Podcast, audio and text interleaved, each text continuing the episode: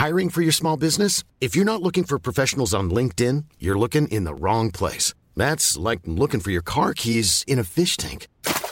LinkedIn helps you hire professionals you can't find anywhere else, even those who aren't actively searching for a new job but might be open to the perfect role. In a given month, over 70% of LinkedIn users don't even visit other leading job sites. So start looking in the right place. With LinkedIn, you can hire professionals like a professional. Post your free job on linkedin.com slash people today.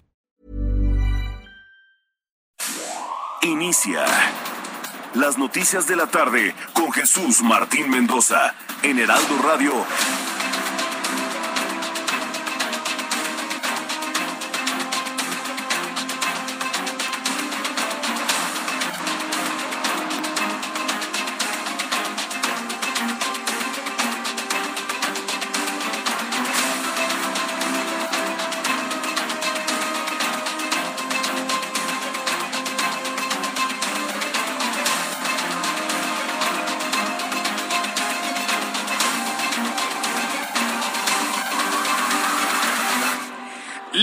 La tarde en punto, hora del centro de la República Mexicana. Bienvenidos, muy buenas tardes.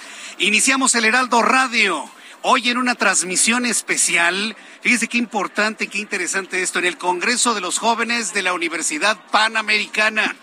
Todos los jóvenes de la prepa UP están aquí presentes en este gran congreso que durará dos días, pero que ha tenido una convocatoria impresionante de hombres y mujeres de los medios de comunicación, del mundo empresarial. Vaya, los chavos de la preparatoria ya empezando a tener el contacto con los empresarios, con los líderes de opinión, con los líderes de decisión, todo esto englobado en un gran congreso que ha aglutinado a más de dos mil estudiantes de la Universidad Panamericana. Bueno, pues en el marco de este gran congreso de los jóvenes, iniciamos nuestro programa de noticias con un resumen y lo más importante hasta este momento.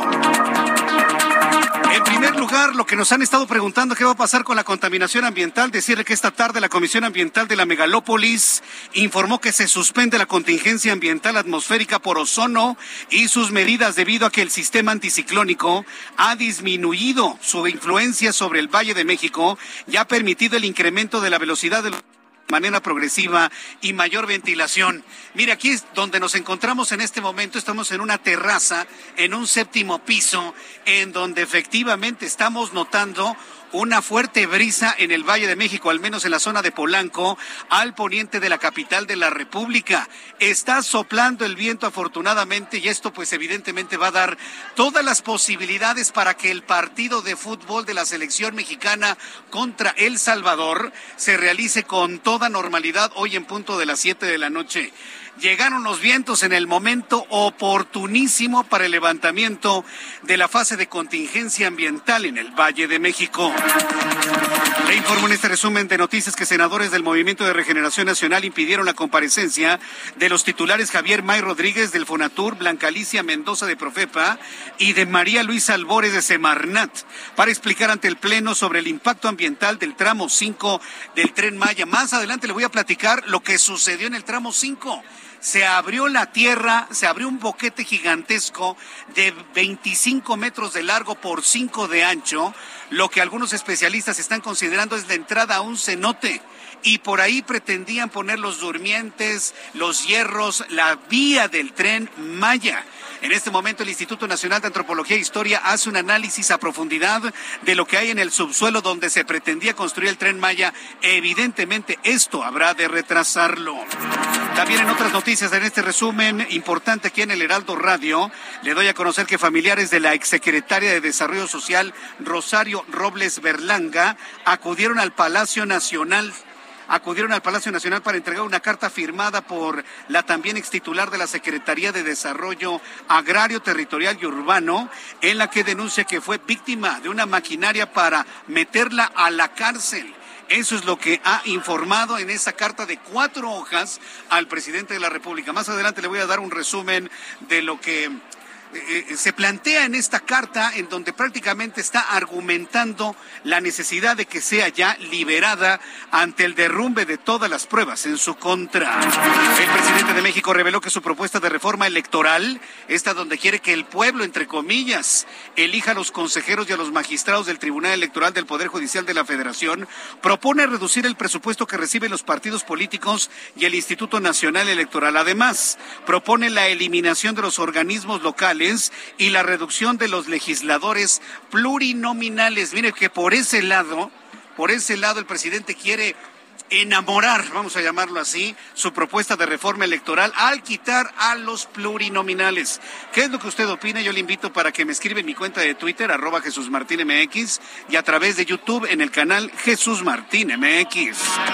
También informo que el Cerro del Teposteco estará cerrado por lo menos hasta el año 2028. Sí, como usted lo escucha va a estar cerrado seis años con el objetivo de recuperar la reserva ecológica que se incendió y afectó la zona. Y es que no es nada más este incendio. Se ha incendiado en varias ocasiones, al menos una vez por los últimos cinco años. Le voy a tener detalles de esto más adelante en el Heraldo Radio. También le informo que Salvador Acosta Guerrero, exalcalde del municipio de Villagrán, en Guanajuato, fue asesinado a balazos en su negocio de almacenamiento de vehículos, informaron las autoridades. Le informo que la alcaldesa de Cuauhtémoc, Sandra Cuevas, aclaró que nunca intentó secuestrar a nadie, por supuesto que no.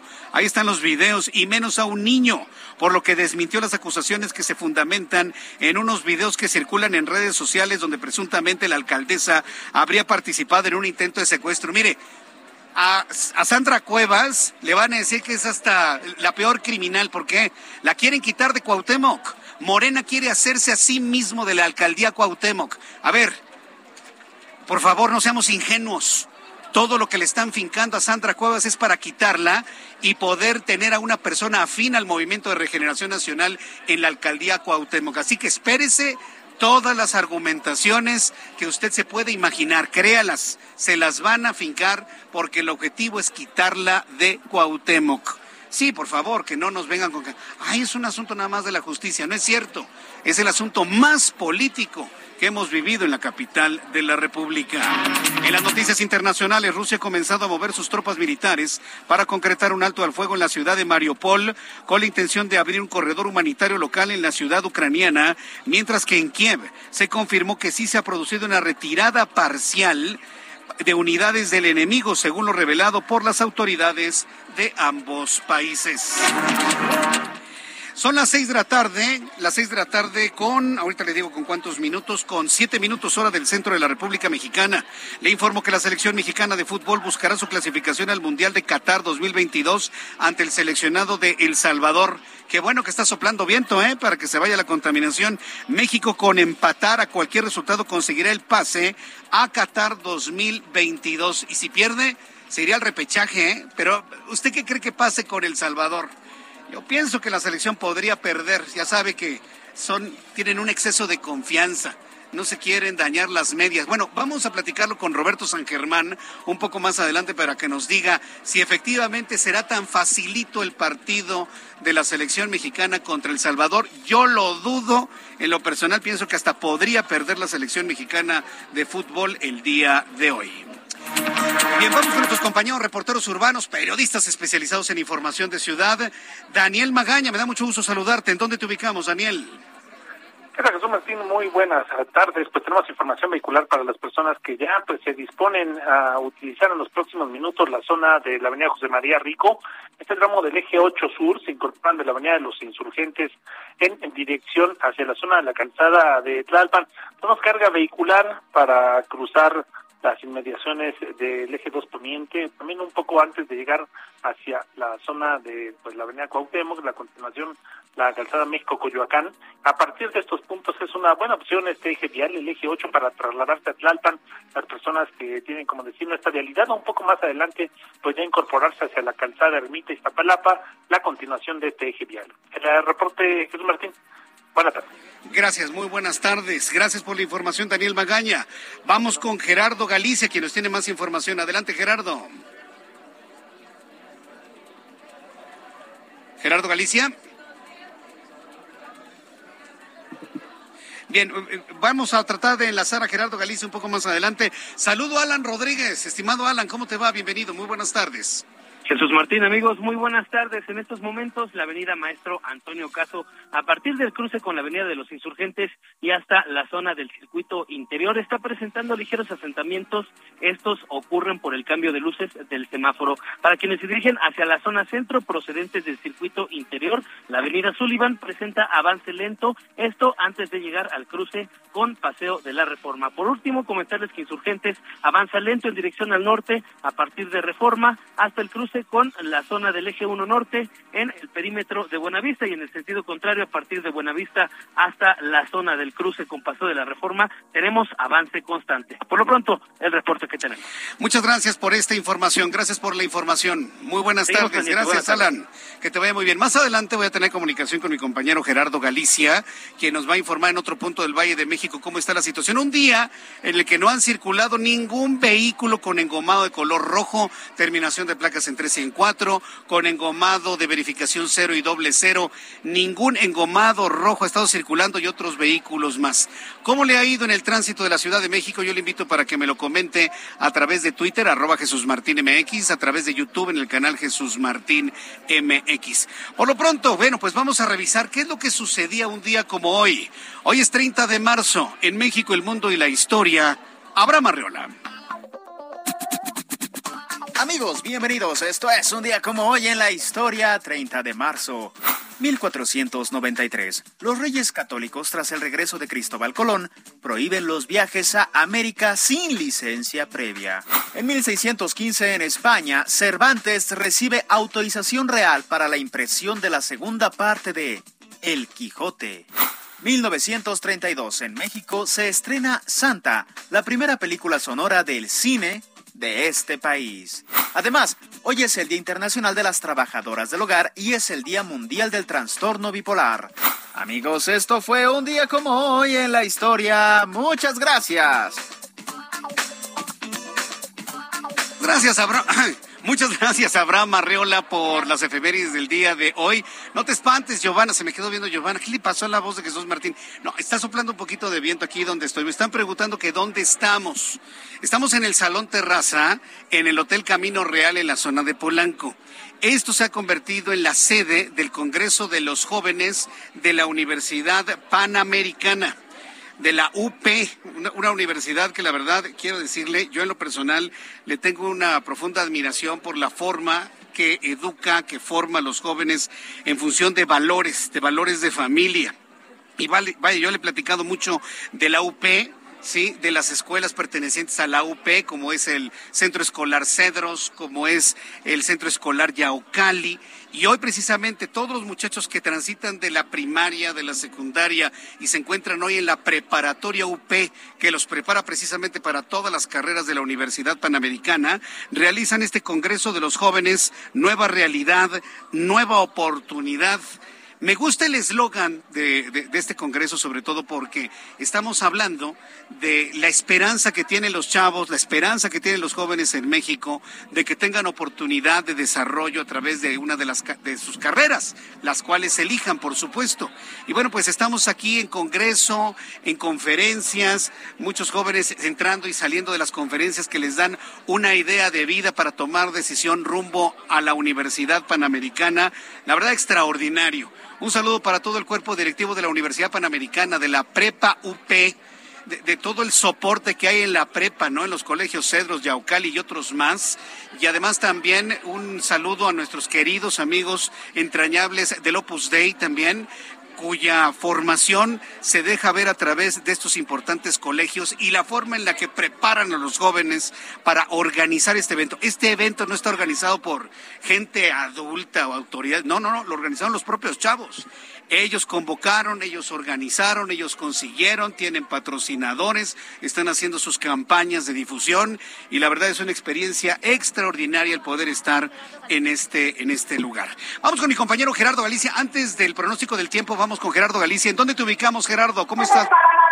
Muy bien, Jesús Martín, en el eje central y tenemos reporte importante. los enfermeros que habían llegado en primera instancia a Palacio Nacional para exigir un aumento a su salario base eh, muy molestos porque no fueron recibidos en este punto, decidieron marchar y caminar por la calle 16 de septiembre y en estos momentos han llegado al eje central y lo bloquean totalmente, no hay absolutamente paso para nadie, incluso los ciclistas deben subirse a la banqueta para poder eh, pasar hacia la zona del Palacio de Bellas Artes, hay que buscar vías alternas para nuestros amigos que se dirigían hacia la zona norte de la capital, hay que buscar el Paseo de la Reforma, aunque distante, Isabel la Católica y Congreso de la Unión van a ser buenas opciones, por lo pronto el eje central queda completamente cerrado justo llegando a los pies de la Torre Latinoamericana. Y por lo pronto, Jesús Martín, el reporte. Muchas gracias por la información, Gerardo. Hasta luego. Hasta luego, que te vaya muy bien. Ya son en este momento las 6 de la tarde con 14 minutos hora del centro de la República Mexicana.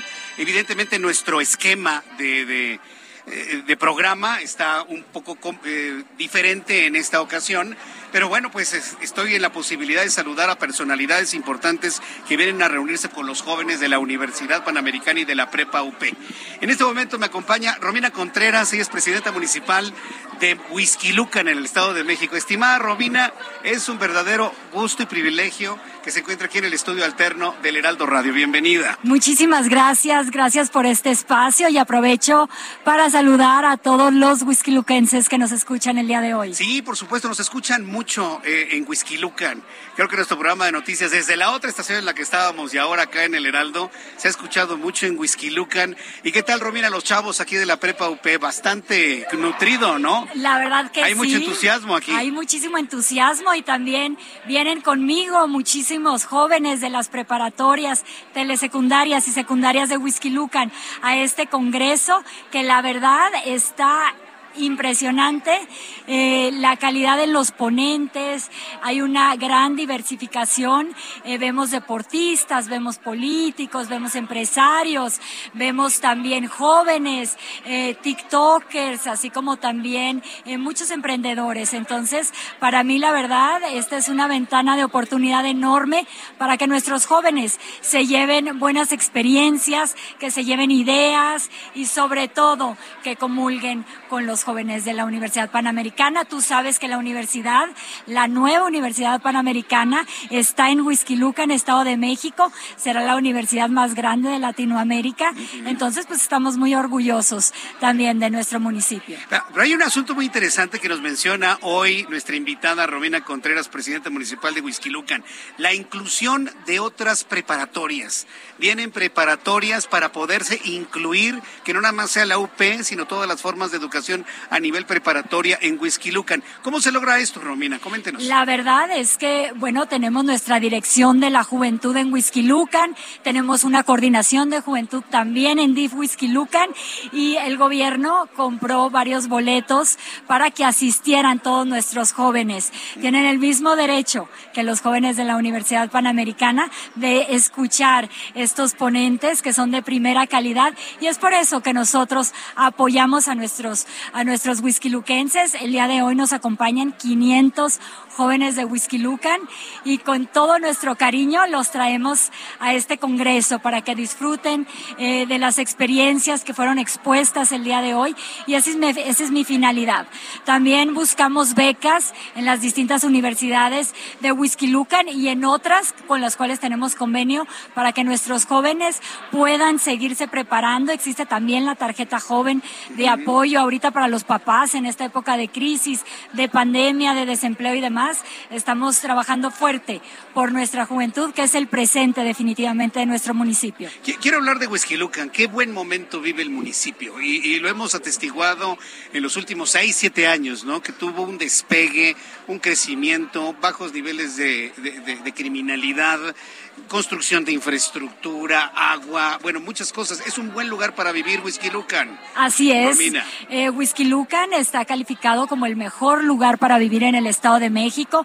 Hoy en las encuestas nos encontramos en el primer lugar a nivel Estado y en el segundo lugar a nivel nacional. Y para mí, la verdad, es un orgullo el ocupar este lugar, ya que soy la primera presidenta mujer, la primera en Whisky Lucan. Y bueno, para mí, definitivamente, lo más importante es dejar un precedente para todas las niñas, para todas las jovencitas, para todas las mujeres que sepan que cuando se quiere, se puede. Y cuando existe esa voluntad de alcanzar tus sueños, se puede lograr. ¿Cuáles son los planes a corto, mediano plazo para Whisky Lucan? ¿Qué, planes hay a nivel gobierno, infraestructura, planes para la sociedad que vive en Whisky Lucan? ¿Qué es lo que nos puede compartir, Romina Contreras? Bueno, estamos próximos a, cumplir los primeros 100 días de gobierno y estaremos entregando muy buenos resultados a Whisky Lucan. El primero es la compra de 100 patrullas nuevas, precisamente para cubrir nuestra prioridad, que es la seguridad en Whisky Lucan. Hemos bajado la incidencia delictiva a un 40%, vienen más videocámaras de vigilancia, más arcos lectores de placas y bueno, próximamente se hará la entrega una vez que pase esta veda electoral. También viene la primera piedra de un hospital en Magdalena Chichicaspa. acabamos de inaugurar lo que es la escuela de oficios, en donde muchísimas personas que no tuvieron la oportunidad de estudiar una carrera universitaria, una carrera técnica, hoy tienen la escuela de oficios en el Mirador, en donde tenemos convenios con una empresa automotriz, con constructores, con una empresa gastronómica muy famosa aquí en nuestro país, así como también con un salón de belleza para todas las mujeres que les gusta la cultura de belleza. Eh, también tenemos auxiliares contables, auxiliares en enfermería, es decir, es una bolsa de trabajo para dar oportunidad a todas las personas que por la pandemia se quedaron sin empleo. Además, viene una aplicación en tiempo real para ver las vacantes que hay en el municipio. Tenemos también la creación de más pozos de agua. Hoy tenemos 11 y le vamos a sumar más, así como eh, escuelas captadoras de agua pluvial. Vamos a poner la primera piedra de lo que será el centro de protección y adopción animal. Recogeremos a 500 perritos que se encuentran en las calles. Muy, sensible tema, ¿eh? Así es. Y también eh, compramos 18 camiones nuevos de basura y las vamos a separar en inorgánica e orgánica, así como también estamos abriendo más centros de desarrollo comunitario. Le apostamos también a la remodelación de todos y cada uno de los deportivos y bueno, el DIF sigue creciendo, por supuesto. Muy bien, pues Romina Contreras, ha sido un enorme gusto tenerla aquí en el estudio como una de las invitadas a este congreso. ¿Ya, tuvo la plática con los chavos o al Mañana, me toca mañana, mañana seré ponente, estaré con Adela Micha, lo cual me da muchísima ah, emoción. Entonces ahí estaré eh, compartiendo foro también con Olimpia, con Saskia. Entonces, bueno, estamos muy entusiasmados. Espero que, que, esa intervención sea interesante para todos nuestros jóvenes. Y bueno, pues les vamos a poner todo el corazón a pues mañana en la tarde voy a tomar algunos aspectos de esa intervención para poderlo transmitir con el al público.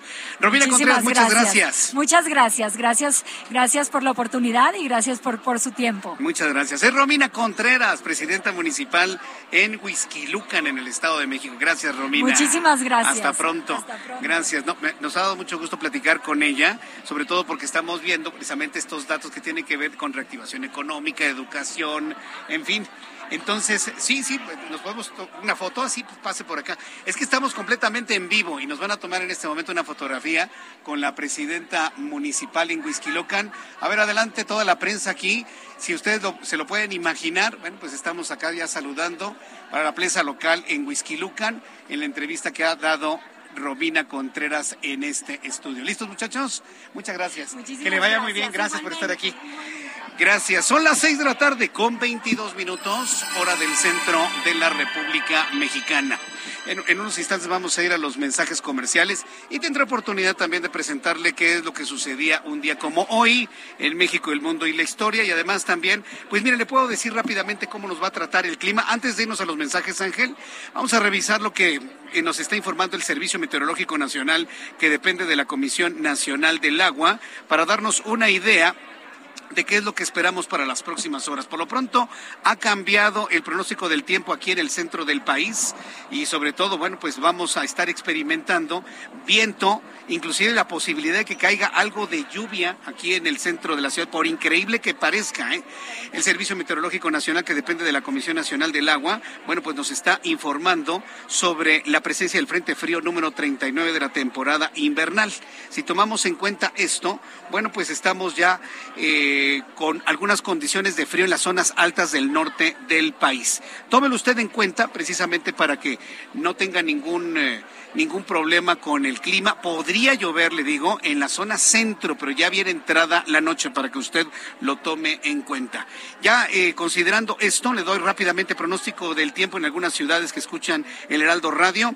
En Tijuana, 10 grados la mínima, máxima 19, 16 en este momento. En Guadalajara, Jalisco, la temperatura en este momento es de 28 grados, la mínima de 16, máxima 24. Y aquí en la capital de la República, el termómetro está en 26 grados, la mínima en 12 y la máxima para mañana 28 grados Celsius. Tarde con 25 minutos, hora del centro de la República Mexicana, 6 con 25. Vamos a ir a los anuncios. Después de los mensajes, le voy a comentar cómo el Movimiento de Regeneración Nacional frenó las comparecencias de Semarnat y Foratur por el tren Maya. Pero mire cómo es la zona Maya, ¿eh?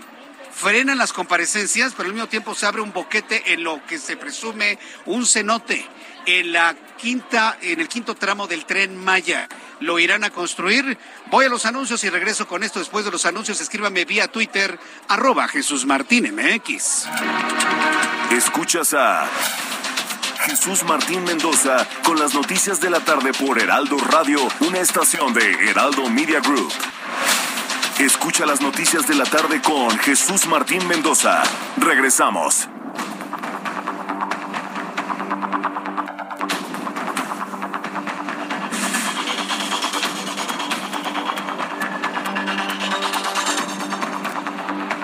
Ya son en este momento las seis de la tarde con treinta minutos, seis y media hora del centro de la República Mexicana en este miércoles 30 de marzo de 2022. Hoy estamos aquí en el marco de este Congreso de los Jóvenes de la Universidad Panamericana y de la Prepa UP en donde, bueno, pues hemos visto un gran entusiasmo, el interés de los jóvenes, las nuevas generaciones que ya buscan con un gran entusiasmo involucrarse ¿no? en la vida productiva de nuestro país y créame que eso me da un enorme gusto porque ver a tantos chavos y sobre todo involucrados, no apáticos como sucede en otras universidades o en otros tiempos, la verdad nos llena, nos llena de entusiasmo. Bien, vamos al asunto de lo que ocurrió con la posible comparecencia de Semarnat y de Fonatur. Pero antes vamos con mi compañero Gerardo Galicia. Adelante Gerardo, te escuchamos. ¿En dónde te ubicas?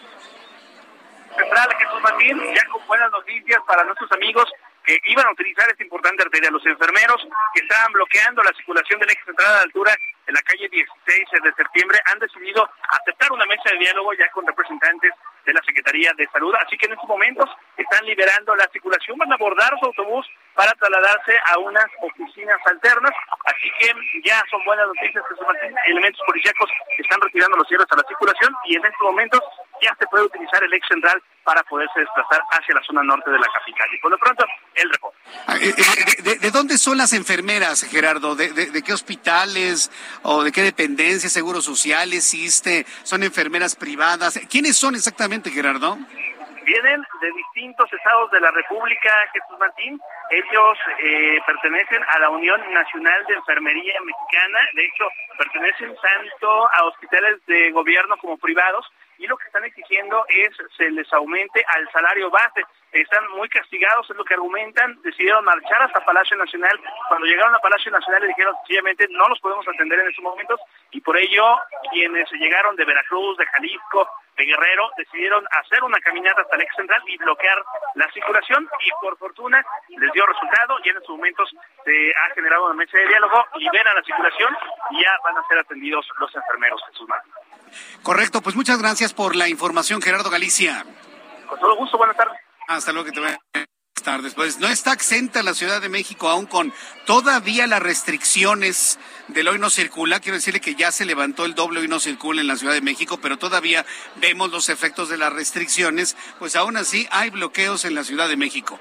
Mire, donde me encuentro es el Salón Terraza del Hotel Camino Real. En esta parte alta que estoy en un séptimo piso, estamos siendo testigos, yo lo por lo pronto soy testigo en este momento, de que efectivamente la contaminación ambiental se ha ido la contaminación ambiental se ha ido. Desde aquí, desde Polanco, estoy observando claramente todos los edificios de Santa Fe.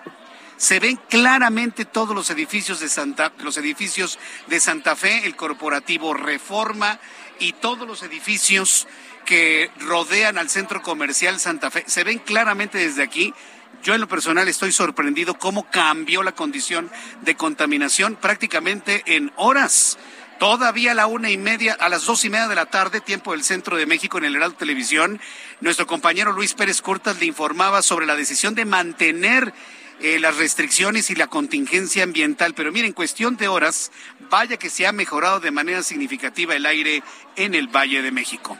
Otro asunto que le quiero informar, noticia de último momento, se está informando que Ricardo Monreal, presidente de la Junta de Coordinación Política en el Senado de la República, representante de los senadores del Movimiento de Regeneración Nacional, ha dado positivo a COVID-19. Si alguien pensaba que ya no había contagios, pues se equivoca. El político zacatecano ha dado positivo a COVID-19. Hasta este momento se reporta, pues bien, tranquilo, con síntomas leves, pero evidentemente estará trabajando desde su casa y siguiendo todos los lineamientos que le han indicado sus médicos. Le deseamos a Ricardo Monreal una pronta recuperación de COVID-19 y bueno, pues estaremos muy atentos del avance favorable de su salud.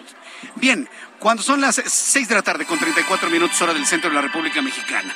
Tenemos varios días de un activismo en el país para que no se construya el tren Maya sobre cenotes, sobre ríos subterráneos, sobre la riqueza natural de la península de Yucatán.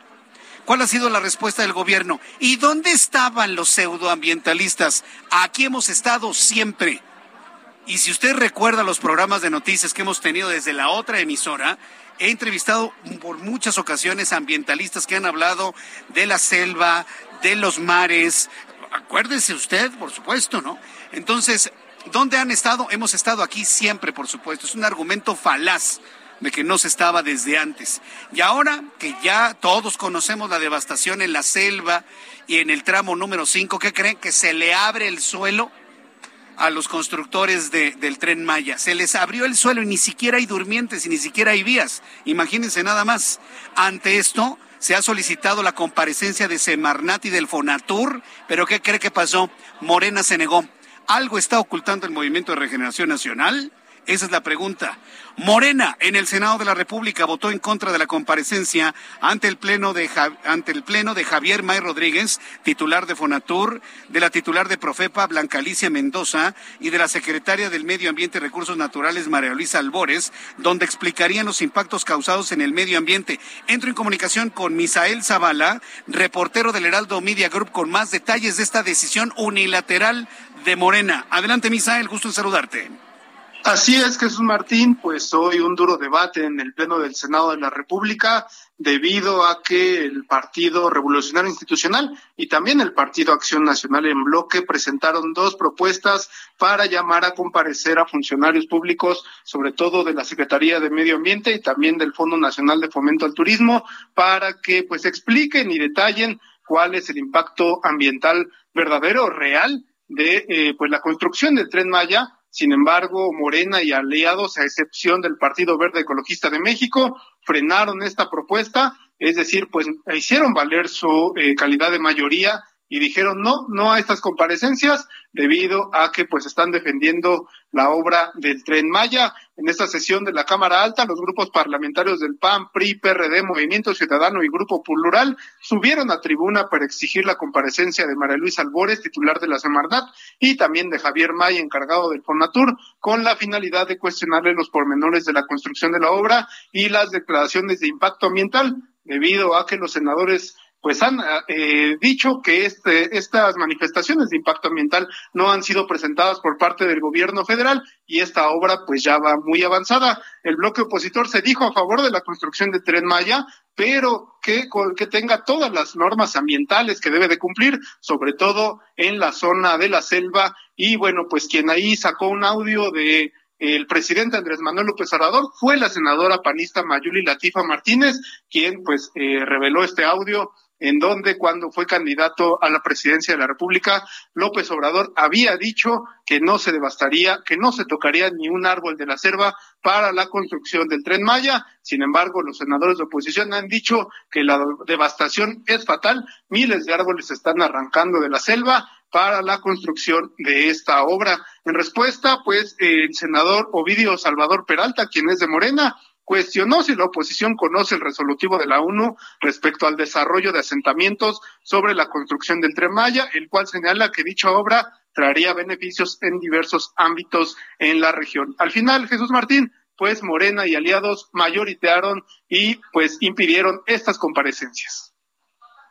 Increíble, ¿no? No habrá ningún tipo de comparecencias ni explicaciones de lo que está sucediendo en el tramo 5 del Tren Maya. Vaya en todo el trazo del Tren Maya. Muchas gracias por la información, Misael. Gracias, Jesús Martín. Buenas tardes. Hasta luego, muy buenas tardes.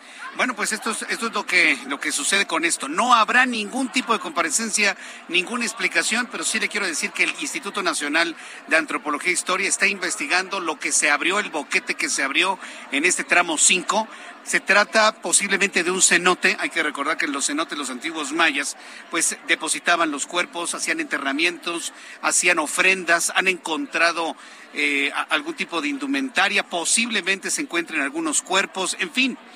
Es decir, es un lugar importantísimo de estudio, de análisis científico. Ah, pues por ahí quieren poner el tren Maya. Toneladas de concreto, toneladas de hierro, un tren que seguramente irá tirando lixiviados y aceites a lo largo de todo el trayecto. Yo me pregunto si vamos a, nos vamos a quedar con los brazos cruzados. ¿De verdad? Ante esto que se ha descubierto en, el, subterráneo. Haga, de cuenta que cuando se suspendió la comparecencia de Semarnat y Fonatur, los mayas gritaron desde el inframundo, ¿eh? Se abrió el boquete y está a la vista de todos. Todavía el presidente mexicano insistirá en construir sobre ese cenote su tren Maya, su tren Maya. Lo dejo como pregunta. Son en este momento las seis con cuarenta, veinte minutos y estarán las siete. Ya al ratito, ya al ratito la selección mexicana se va a enfrentar contra El Salvador y mire qué suerte. Se fue la contaminación y no habrá problemas para la llegada de todos los aficionados al Estadio Azteca. En la línea telefónica, Roberto San Germán con toda la información deportiva. Mi querido Roberto, ¿cómo te va? Bienvenido, buenas tardes. ¿Qué tal? Buenas tardes, mi querido Jesús Martín, y buenas tardes a toda la gente que nos sintoniza. Sí, como bien dices, a las siete con cinco arranca el duelo de México, su último partido de este octagonal, que ha sido de terror, con claros oscuros de la selección mexicana. Empezamos bien y lo estamos terminando de panzazo por la cantidad de boletos que da la CONCACAF. México sería muy raro que no entrara ya al Mundial el día de hoy porque hay que recordar que el equipo de Costa Rica tendría que ganarle por más de cuatro goles a los Estados Unidos, una diferencia de más de cuatro goles. Entonces, pues se ve casi imposible la proeza de los ticos. México estaría en Qatar con esta situación ya, ya estaríamos haciendo maletas para estar en noviembre, diciembre en el evento deportivo pues más importante del 2022 que sería este mundial en donde hoy también fue presentado el balón el Arrila, ¿no? Oye, Roberto, pues, pero entonces, tú al decir que sería muy raro que México no calificara ya al Mundial el día de hoy, ¿con eso me quieres decir que estás seguro que México le va a ganar al Salvador? Ya está México en el Mundial, mi querido amigo. Ya es muy difícil que México no pase. México está calificado por, por donde estamos jugando, porque la verdad es que los últimos partidos han sido de terror. Se le gana a Honduras, una de las peores selecciones hondureñas que hemos visto en los últimos años. México sin mucho fútbol, hoy se enfrenta a una selección de El Salvador también, un equipo que pues tampoco es un equipo que te vaya a poner en aprietos, pero conocemos a los nuestros, ¿no? Les encanta meterse en aprietos en juegos que son intrascendentes, aunque te digo que será muy difícil que Costa Rica tiene que ganarle por más de cuatro goles y que los Estados Unidos no les metan un solo gol a los ticos y con esto pues Costa Rica mandaría a México al repechaje que le tocaría enfrentarse a Nueva Zelanda, que sería el país contra el cual te toca pelear el boleto y la verdad es que Nueva Zelanda pues ya lo tuvimos en época de el Pío Herrera, pues no no no fue ningún problema para llegar al mundial. Entonces, pues podemos decir que México ya está calificado igual que Canadá y los Estados Unidos y el equipo costarricense se va a jugar el repechaje. Desgraciadamente para los panameños el partido que tuvieron contra los Estados Unidos de el, el domingo, pues bueno, los dejó fuera esa derrota de escándalo contra el equipo de las Barras y las Estrellas. Y con esto, pues México, pues seguramente estaremos hablando que a las nueve de la noche México es uno de los invitados a Qatar 2022, amigo. Bueno, pues eso, suena bastante bien. ¿Cómo pronosticas el comportamiento de la afición dentro del Azteca el día de hoy, tomando en cuenta los antecedentes que ya conocemos, estimado Roberto? Mira, yo creo que la gente ahorita no tiene ni por qué gritar, no hay una situación por qué. Se rumoró bastante fuerte que después de lo sucedido, los hechos en Querétaro, la gente estaba muy molesta porque la federación no había tomado cartas en el asunto y que iban a ir a gritar para que a México lo castigaran. No, esa fue la idea que tenían algunos aficionados por, por, por eh, lo laxo que había sido el castigo para el equipo de Querétaro. Pero pues no, la gente se comportó. Al final sí hubo un grito en el último duelo. Al final sí el partido contra los Estados Unidos sí se escucha el famoso grito homofóbico en el último despeje del portero de Estados Unidos. La FIFA pues no sé qué va a hacer. Esperemos que no haya sido, no se haya reportado. Si se reporta, pues México va a ser acreedor a otra multa y a otras situaciones que pues la FIFA va a tener que de, pues ya, yo creo que las multas económicas se han dado cuenta que no funcionan, en una de esas pues sí puede ser pérdida de puntos o pérdida de un partido, no sé, ya tendrá que tomar otras decisiones la FIFA. Yo creo que la gente se va a comportar el día de hoy, no tienen ya por qué comportarse mal. Sí, es más, no tendrían por qué. no, no, no hay, no hay ninguna razón, pero digo, todo puede suceder, ya sabes, ¿no? Luego a veces es imposible de alguna manera contener el entusiasmo, el ánimo o las ganas de fregar de alguno, ¿no, Roberto? Mira, nos hemos dado cuenta que la gente empieza a gritar cuando el partido se les complica, cuando la gente se empieza a poner nerviosa, pero pues hoy, amigo, no tienen por qué ponerse nerviosos. México está yo te estoy diciendo, ya está clasificado, ya está calificado al Mundial, es uno de los invitados al Mundial de Qatar 2022. México no tendría por qué la gente comportarse y gritar el famoso, pues cuando, eh, ahora sí, al unísono, ¿no? El famoso grito este que se hizo en Guadalajara al portero rival, no creo que lo tengan que hacer, pero mira, ya uno piensa que no lo van a hacer y de repente lo hacen, ¿no? Es como, ¿para qué me invitas si sabes cómo me pongo, no? sí. Oye, pero te voy a decir una cosa. ¿Sí sabías que ya la Real Academia Española ya acepta esa palabra de cuatro letras, todavía difícil de pronunciar en los medios de comunicación? Ya lo acepta como una especie de superlativo calificativo, de un calificativo, de, un prefijo que te puede a, potenciar una característica de algo. Por ejemplo, está haciendo mucho frío, en lugar de ponerle mucho, pues pones la palabra de cuatro letras. Ya lo acepta la Real Academia Española. ¿Tú crees que con eso pues, eh, flexibilice un poco la FIFA? Pues a ver, es que yo creo que ahí, mira, eh, eh, es que es un tema bien difícil, me quiero, Jesús Martín, porque nos van a acabar algunos. a ver, ya te imaginas, ¿no? Porque es un tema, es un tema delicado en estos tiempos de la inclusión que queremos, ¿no? Pero mira, es que la connotación de la palabra no está bien, pero no tiene que ver con esa parte. o sea, porque no, no va por no es la connotación que se le puede dar homofóbica, despectiva. es para una insultar, palabra para agredir, ¿no? Es, una palabra que se utilizó durante mucho tiempo los hombres, principalmente entre los amigos, entre otros, o sea, ya sabes qué, para, o sea, era la palabra de no seas sacatón, no seas eh, ciertas cosas, y no tenía la connotación que la FIFA encontró que significaba la palabra cuando la lees en un diccionario, pues sí te dice que es una forma despectiva o es una forma de decirle un homosexual. Ajá. Sí, de nombrar un homosexual, ¿no? ¿Sí me explico? Sí, eh, pero la FIFA no había, la FIFA no había entendido ese punto, o no lo ha querido entender, o no lo ve así. Es que, no se quiere entender. una excepción de la palabra. Porque te voy, a, te voy a decir una cosa, yo entiendo por aficionados que yo conozco, gritan esa palabra no para decirle que es un homosexual al portero, sino ah, para decirle que tiene miedo, que tiene cobardía. Claro. esa, es la connotación. Pero pues luego, luego lo, meten al tema sexual y bueno, pues precisamente estamos donde estamos, me quiero Lo que pasa es que yo creo que alguien en la FIFA escuchó el grito en uno de los mundiales. Oye, a ver, los mexicanos gritan esto. Alguien dijo, a ver, vamos a buscar qué significa la palabra. Cuando la vieron, pues sí brincaron y dijeron, ah, caray, esto trae una connotación de esto. Entonces, oye, esto están gritándole homosexual al portero. Ajá, y no.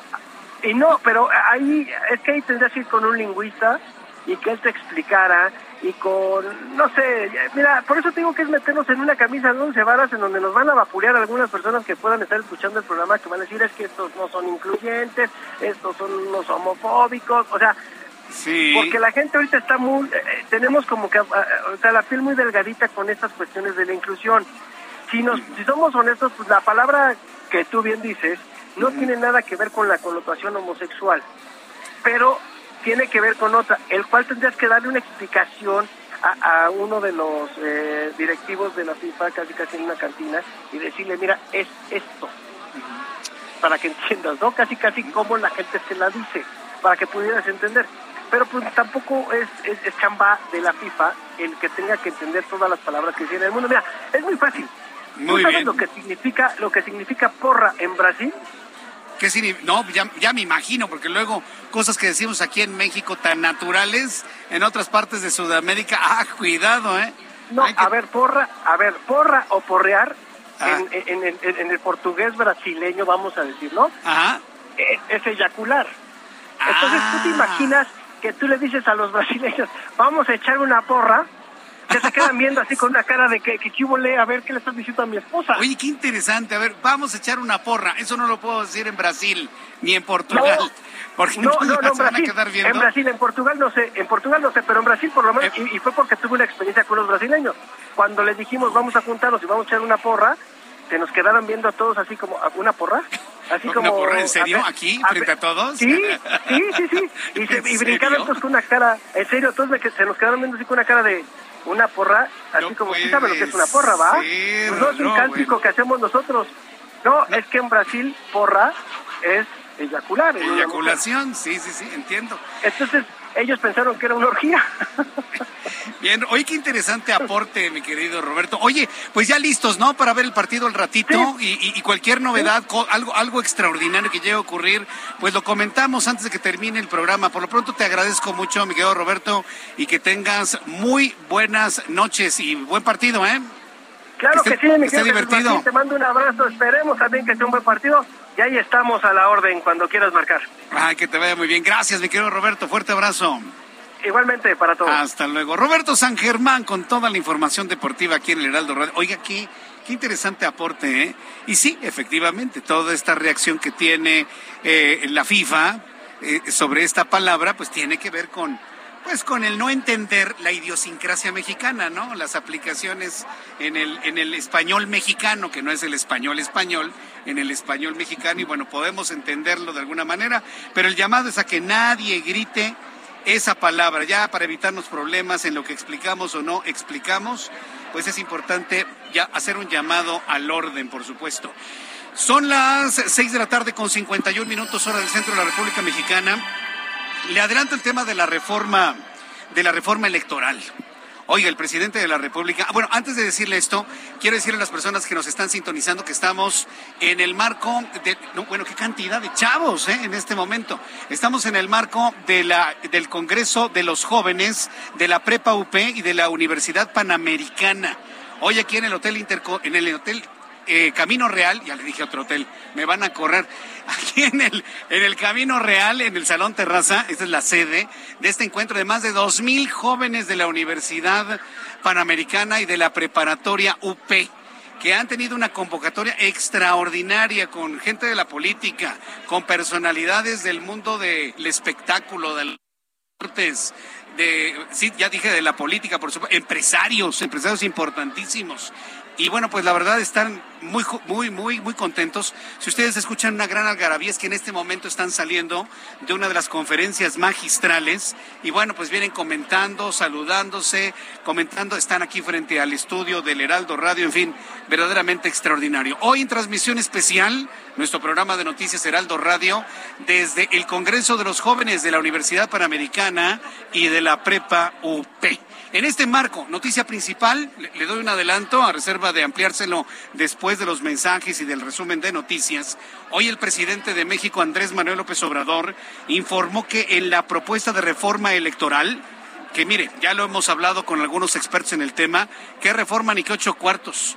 Lo que está buscando el presidente es una venganza del INE porque no le reconocieron su triunfo, no triunfó, perdió López Obrador las elecciones de 2006. Las perdió. Y aquí, frente a todos los jóvenes que son testigos de la historia, se los digo, López Obrador perdió las elecciones del 2006. Como él no dijera eso, ha emprendido una especie de venganza contra el INE, un desmantelamiento del árbitro electoral, un desmantelamiento del Tribunal Electoral del Poder Judicial de la Federación con el argumento de ir a un proceso electoral de los consejeros y de los magistrados. Cualquiera diría, no, pues está bien que se elijan. A ver, dígame usted, ¿quién va a calificar la elección de los consejeros y de los magistrados? ¿Quién? ¿El INE? El INE no puede ser juez y parte, ¿eh? ¿Quién lo va a hacer? ¿El Senado? No pueden ser jueces y partes. ¿Quién lo va a hacer? ¿La Secretaría de Gobernación? como un adelanto a lo que busca López Obrador de que ya no haya órganos electorales y otra vez las elecciones se realicen como cuando salió ganador Carlos Salinas de Gortari. A ver, que, que alguien me explique eso. Pongámonos a pensar, señores, y esa es la idea de tener un programa de noticias donde no nada más le dé toda la información noticiosa, la pensemos. López Obrador quiere que se elijan a los consejeros. ¿Quién va a calificar la elección? El INE no puede ser juez y parte. ¿Quién lo va a hacer? ¿La Secretaría de Gobernación? Yo lo dejo como pregunta, como primer cuestionamiento, algo que no tiene ningún sentido. Después de los anuncios, le tengo un resumen con las noticias más importantes. Le voy a tener también la actualización de los números de COVID-19 vamos a tener y abordar el tema de lo que propone la reforma electoral el presidente de la República, Andrés Manuel López Obrador. Y yo le invito para que me dé sus opiniones a través de Twitter, arroba Jesús Martín MX, y a través de mi canal de YouTube, de nuestro canal de YouTube, Jesús Martín MX. Tenemos un chat en vivo en donde usted me puede enviar todos sus comentarios y opiniones. Voy a los anuncios y regreso con más aquí en el Heraldo Radio. Escuchas a Jesús Martín Mendoza con las noticias de la tarde por Heraldo Radio, una estación de Heraldo Media Group. Escucha las noticias de la tarde con Jesús Martín Mendoza. Regresamos.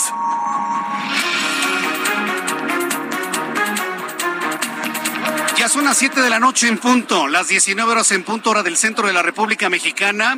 Hoy el Heraldo Radio en transmisión especial desde la sede del Congreso de los Jóvenes de la Preparatoria UP y de la Universidad Panamericana.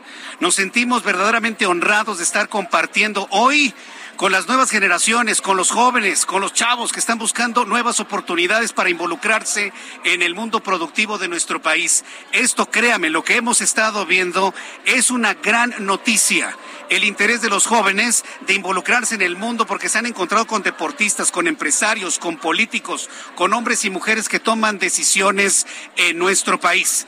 Este es un resumen con las noticias más importantes en el Heraldo Radio. En primer lugar, le informo que la Secretaría de Salud ha dado a conocer los resultados de COVID-19 para este día.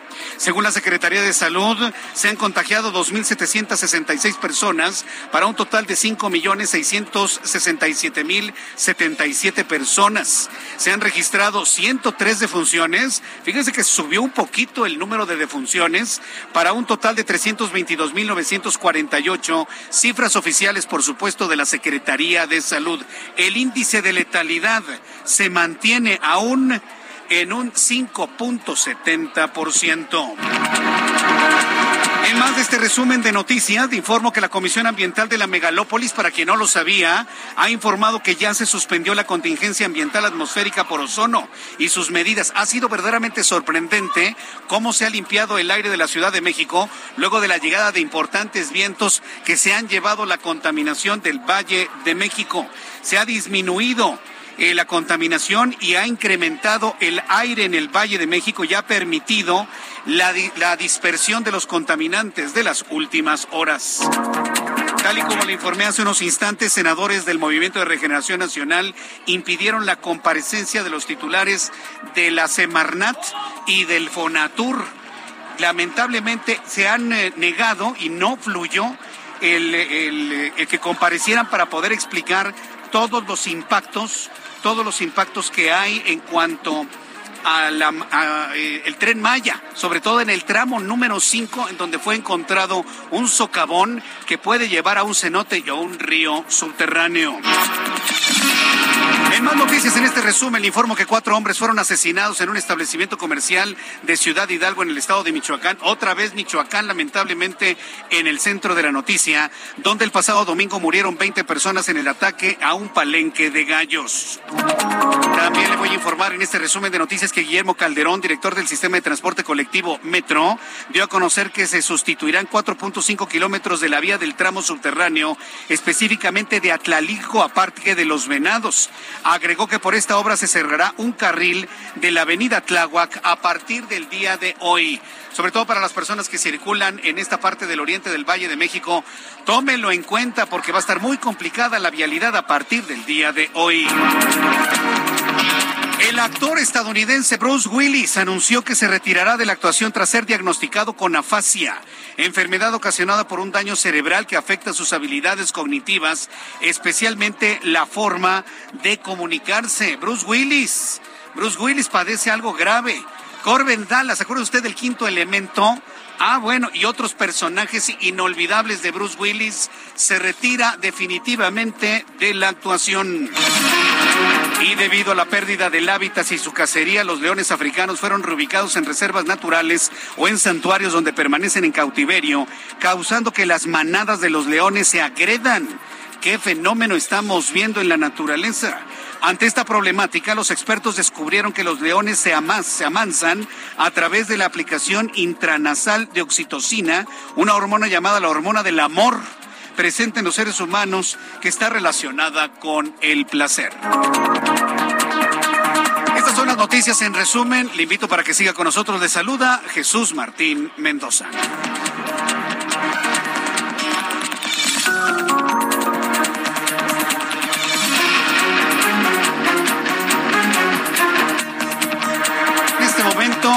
Ya son en este momento las 7 de la noche con 5 minutos, hora del centro de la República Mexicana. Si usted escucha mucho murmullo, me está ya sintonizando a partir de este momento en algunas entidades de la República Mexicana. Quiero compartirles que estamos viviendo hoy una transmisión especial en el Heraldo Radio en medio de una gran cantidad de jóvenes. Son más de dos mil jóvenes pertenecientes a la preparatoria UP y Universidad Panamericana. Todos ellos congregados en el Gran Congreso de los Jóvenes de la UP y Prepa UP, con la idea de encontrarse en estos dos días, hoy y mañana, con eh, los actores principales de los medios de comunicación, del mundo empresarial, de la política, de los deportes, de hecho, yo estoy esperando a ver si tengo la oportunidad, si lo veo por ahí y lo jalo a Donovan Carrillo, a ver si tengo posibilidad de platicar con él. Este muchacho que, bueno, hizo historia en los Juegos Olímpicos de invierno. Y bueno, pues platicar con él para saber cómo se siente, qué es lo que viene hacia adelante, el problema de sus patines, cómo está negociando el asunto de sus becas. Bueno, una gran cantidad de cosas que tenemos que platicar con Donovan Carrillo y personalidades como Donovan Carrillo son los que están platicando con los jóvenes de la UP y también Romina Contreras, que es la presidenta municipal de Huizquilucan, municipio en donde se está construyendo y bueno, ya existe prácticamente la nueva sede de la Universidad Panamericana nos dijo que además de los chavos de la UP, han invitado a muchachos y a muchachas de preparatorias públicas del municipio de Huizquilucan. Es decir, todo el mundo prácticamente está aquí y bueno, yo se lo quiero transmitir y compartir este entusiasmo. Los muchachos están contentos, acaban de salir de una charla magistral, se saludan entre amigos, comparten, se toman fotografías y bueno, esto en un ambiente de gran camaradería. Bien, mientras usted escucha esto de, fondo, vamos con nuestros compañeros reporteros urbanos, periodistas especializados en información de ciudad. Vamos con Daniel Magaña. Qué gusto saludarte, Daniel. ¿En qué zona de la ciudad te encuentras? Adelante, buenas noches. ¿Qué tal, Jesús Martínez? Muy buenas noches. Bueno, pues en las inmediaciones del pues, Coloso de Santa Úrsula, el Estadio Azteca, pues eh, debido precisamente a este encuentro de fútbol y pues de nueva cuenta, pues muchas personas llegarán pues tarde al arranque de este partido de la selección mexicana con esta dinámica de los tickets para ingresar bueno, pues se retrasa precisamente. Muchas personas salieron con mayor tiempo. Sin embargo, fíjate que hay algunos automovilistas o algunos aficionados que pues incluso dejan su vehículo mucho antes de llegar hacia la zona del Estadio Azteca, algunos uh, pues predios, algunos estacionamientos a lo largo de algunos inmuebles y se van caminando para pues poder llegar a tiempo. Así que pues esto genera complicaciones vehiculares a lo largo de la calzada de Tlalpan para quien se traslada hacia la zona sur de la ciudad. Circuito Azteca también bastante pues afectado por los automovilistas. Hay un dispositivo por parte de elementos de la Secretaría de Seguridad Ciudadana, así que hay que tomarlo en cuenta este día las personas que se trasladan hacia la zona sur, aunque un poco distante, pues eh, si no va hacia la zona del Estadio Azteca, bueno, pues utilizar vías alternas como la avenida Delfín Madrigal o también poco más distante, pues también la zona de Miramontes para evitar esta zona de la calzada de Tlalpan. El reporte de Jesús Martín. Muy buenas noches. Muchas gracias por la información. Gracias, Daniel Magaña. Continuamos. Saludo a Gerardo Galicia en otro punto del Valle de México. Adelante, Gerardo. Gusto en saludarte. Muy buenas noches. El gusto es nuestro, Jesús Martín. Excelente noche. Seguimos recorriendo las calles del centro histórico y tenemos información para nuestros amigos que van a utilizar la calle de Venustiano Carranza.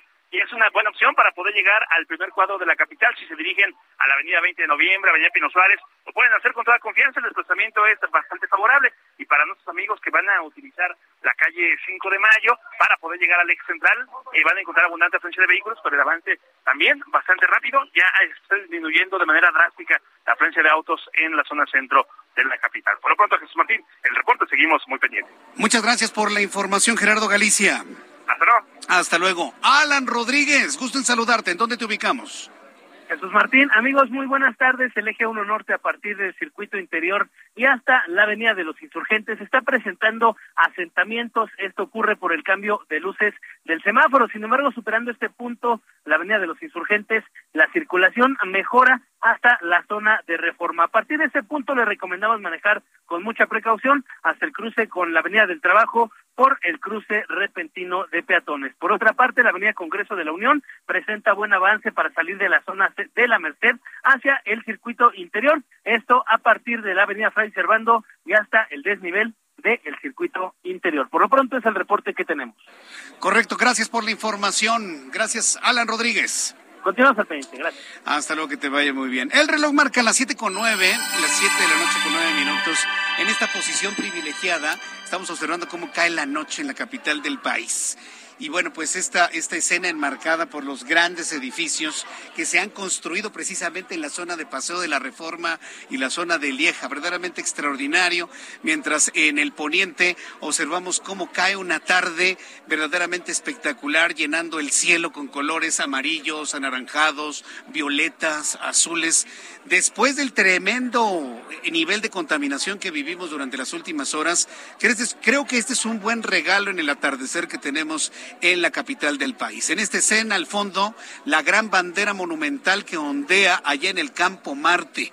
Y bueno, pues ya con, esto, pues imagínense la estampa que tenemos en este momento, mientras los chavos ya se están enfilando hacia el final de las actividades de este gran congreso de jóvenes de la Universidad Panamericana y la Prepa UP.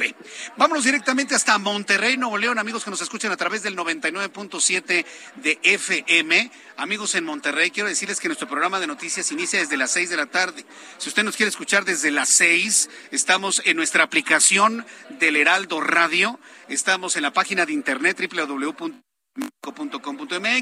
y a través de YouTube en el canal Jesús Martín MX. Daniela García nos tiene información del tremendo incendio en la zona serrana allá en, en Nuevo León. ¿Cómo van las cosas con el incendio? Daniela, adelante. Muy buenas noches. ¿Qué tal, Jesús Martín? Muy buenas noches. Pues esta mañana se dio a conocer que la entrada de un frente frío a Nuevo León ha provocado rachas de viento de 70 kilómetros por hora o superiores, incluso que ha complicado el combate de este incendio por estar en la Sierra de Santiago, que se encuentra activo desde el pasado jueves y ha consumido más de 1.200 hectáreas al corte que teníamos hace algunas horas.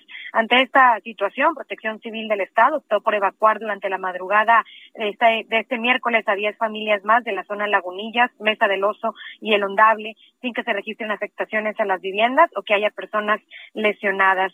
Actualmente se combate este incendio por unos 350 brigadistas de Protección Civil del Estado, del municipio de Santiago, eh, brigadistas voluntarios, con AFOR, Sedena y la Guardia Nacional que se concentran en la mesa de Oso a una altitud de 2.100 metros sobre el nivel del mar. Y bueno, Jesús Martín, pues actualizar también, de hecho hoy la Secretaría de Medio Ambiente del Estado interpuso una denuncia penal ante la Fiscalía General de la República a quien haya sido el responsable de iniciar este incendio forestal. El titular de esta Secretaría de Medio Ambiente, Alfonso Martínez, explicó que el incendio habría sido provocado por una negligencia, lo que provocó que este incendio comenzara en la comunidad del Potrero Redondo. Explicó que la persona o personas que resulten responsables por este incendio forestal podrían enfrentar de dos a diez años de prisión, sobre todo porque la autoridad ha hecho modificaciones a los decretos y establecen las zonas de veda para uso de fuego que incluye justamente la zona donde inició este incendio, donde se han invertido millones de pesos para controlarlo en los pasados días. Sigue activo y lo que la autoridad ha comentado es que las situaciones climatológicas están complicando el combate y desconocen cuándo pudiera estar completándose. Correcto. Bueno, pues Daniel, estaremos muy atentos. Oye, ¿cómo está la contaminación en Monterrey luego de los humos de este incendio que llegaron hasta la ciudad capital, Daniela? Pues de hecho, Jesús Martín, lo que ocasionó esta, es tanto el, el humo del incendio como el mismo frente frío que está complicando el combate al incendio, lo que han ocasionado que se tuviera que actuar una alerta ambiental en estos momentos en la zona metropolitana de Monterrey. Eh, pues prácticamente eh, se ha sumado, no tenemos el dato actual, pero sabemos que hay varios incendios activos en la zona metropolitana en este momento, lo que tampoco está ayudando a que se pueda eh, pues parar esta contingencia ambiental que se mantiene activa desde temprano por la mañana de este miércoles. Correcto, Daniela, muchas gracias por la información. Muy buenos, muy buenas noches. Hasta luego, muy buenas noches. Nuestra compañera eh, eh, Daniela, Daniela García, allá en Monterrey, Nuevo León. Son en este momento ya las 7, las 7 de la noche con 14 minutos hora del centro de la República Mexicana. Saludando a las chicas de la Prepa UP de la Universidad Panamericana. ¿Cómo están? Bienvenidas, ¿cómo están? ¿Bien? ¿Qué les ha parecido el Congreso de los, de los jóvenes? ¿Bien? Ah, me parece. A ver, a ver, acérquense, por favor. Es que acaban de llegar, se están acercando a la cabina del Heraldo ¿Cómo están? ¿Cuáles son sus nombres? Inés. A ver, primero tú.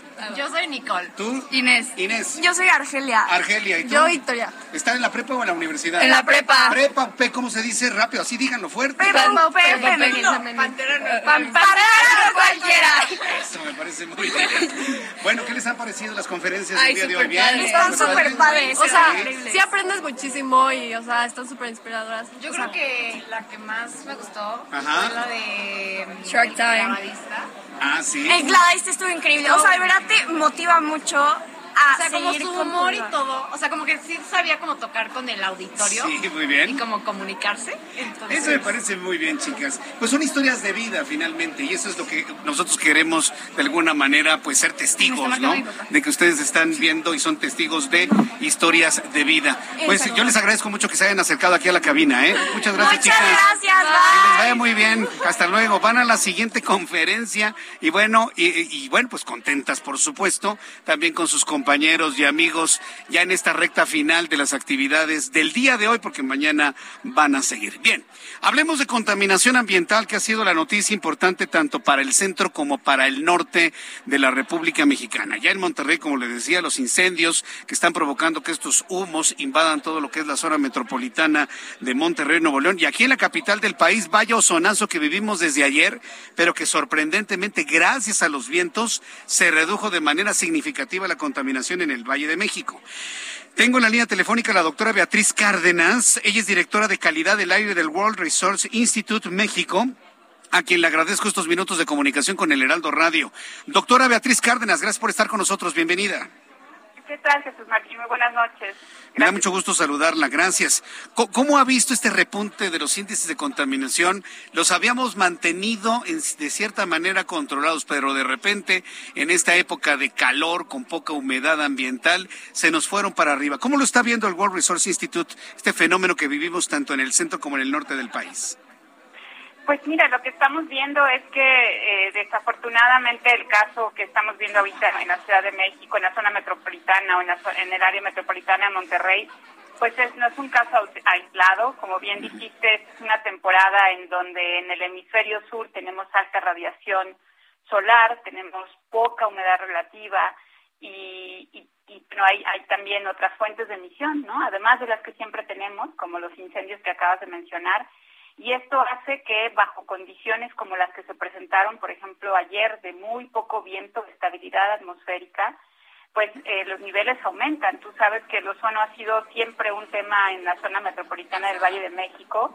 ha mejorado mucho, no tenemos las, eh, los numerosos días de contingencias que teníamos hace 20 años, pero lo que muestra es que pues todavía el esfuerzo de reducir emisiones debe seguir. Eh, días como ayer, eh, en donde alcanzamos concentraciones altas de ozono y también no muy bajas de partículas. Si uno ve los niveles de partículas eran altos por la baja dispersión, pues eso pone en peligro la salud de, la, de los habitantes. Entonces creo que nos pone otra vez en que el problema no está solucionado. Todavía tenemos una temporada larga adelante de calor, de baja humedad relativa y pues nuestras emisiones que no bajan y que se aumentan también con estos incendios.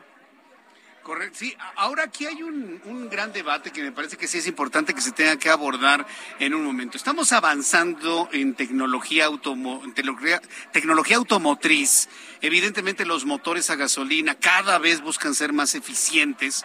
Ya tenemos más autos híbridos, ya hay una buena cantidad de autos eléctricos. Sin embargo, cuando vienen estos problemas de contaminación ambiental, y hablo del Valle de México, del centro del país, toda la culpa es de los automóviles, del parque vehicular. ¿Qué hay del transporte de carga? ¿Qué hay del transporte de pasajeros? ¿Qué hay de la industria? ¿Qué hay de, las refinerías que se encuentran alrededor del Valle de México? Eh, ¿Habrá momento en el que se meta al debate esto? Porque me da la impresión que toda la carga se le pone al automovilista particular, pero hay otros elementos que causan contaminación en ciudades como esta. ¿Cómo la ven ustedes?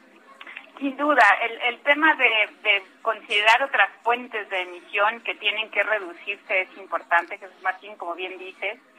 Eh, en el caso muy concreto de la zona metropolitana del Valle de México, bueno, los números siguen mostrando que la contribución de transporte eh, en general sigue siendo importante para óxidos de nitrógeno y es un, un, elemento importante en la formación de ozono, como bien sabes. Entonces, y, y tenemos muchos vehículos muchos vehículos que circulan son particulares. Eso no debe, no debe, no debe detenerse, debe continuar. Pero como bien dices, ¿qué otras fuentes de emisión están ahí que no les hemos puesto la misma atención?